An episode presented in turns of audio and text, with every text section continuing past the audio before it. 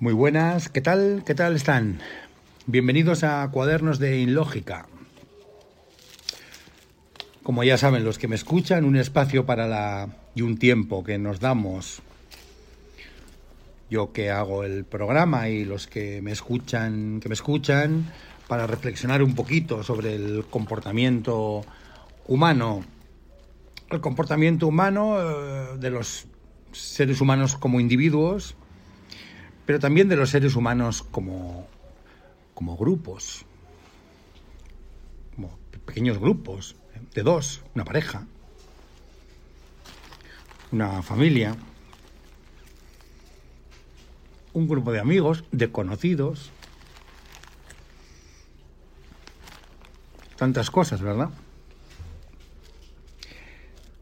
Y también cuando ven esos audios que tengo colocados por ahí, como el tío Sam,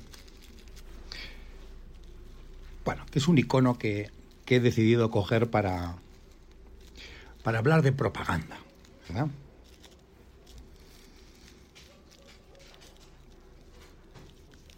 De propagar mensajes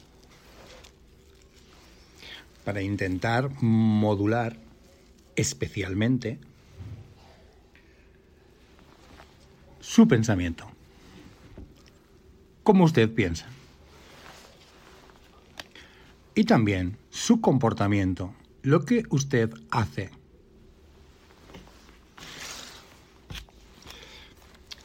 Creemos que hacemos lo que nos da la gana. Bien, es el libre albedrío. Estamos todo el tiempo haciendo lo que queremos y tenemos las cosas súper claras.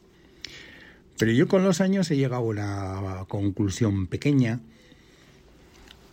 que respecto a las relaciones de pareja he sacado la conclusión de que las relaciones de pareja vienen y van.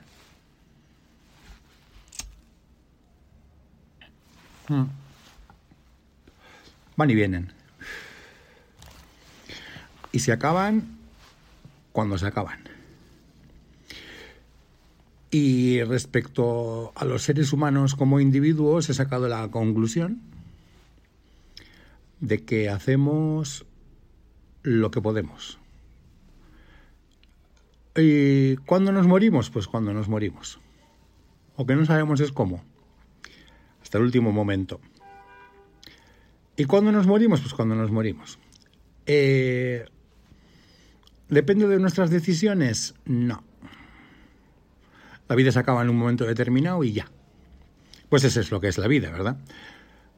Eh, hay muchas definiciones muy divertidas. Una es que es una sucesión de desdichados acontecimientos que solo terminan con la muerte. Eh, otra es que es, bueno, la vida es un billete de ida, ¿no? También hacia la muerte, eh, inevitable. La única certeza que uno puede tener es que se va a morir, no, uno puede tener muchas más certezas. Esa no solamente es una pero hay, hay más. Otra es que las cosas pasan.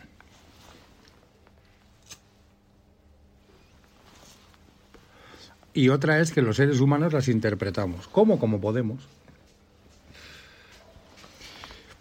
En cierto modo,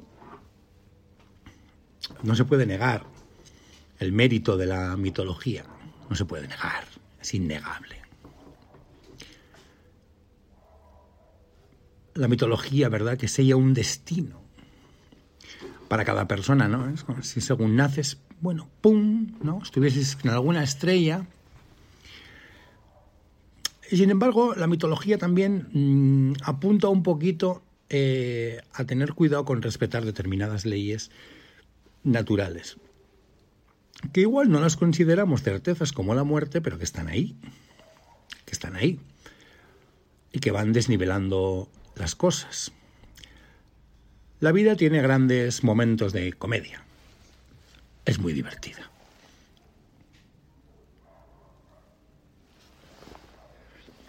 Pero aún tiene más momentos de drama y más momentos de tragedia. Hay momentos para la esperanza, para la ilusión, para los sueños, ¿verdad? Y también y también hay momentos para la desesperanza y hay momentos para la desesperación.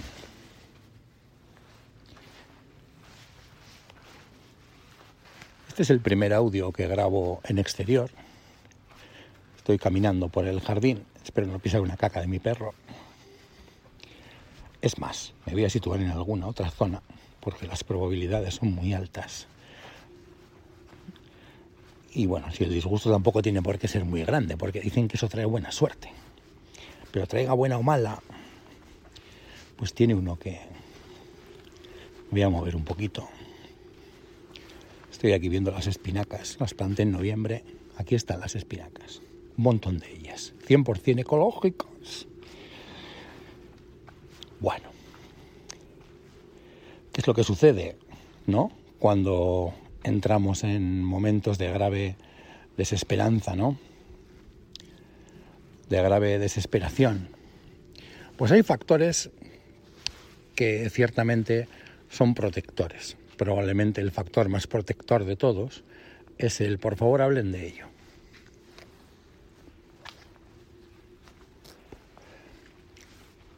Díganselo a alguien. Y a poder ser, y a poder ser,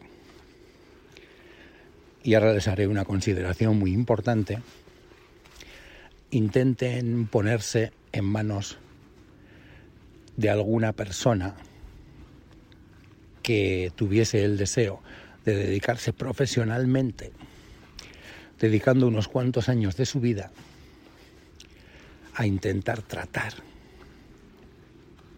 esa desesperación, esa desesperanza, ese malestar, ese sufrimiento ajeno. Se darán cuenta, observarán,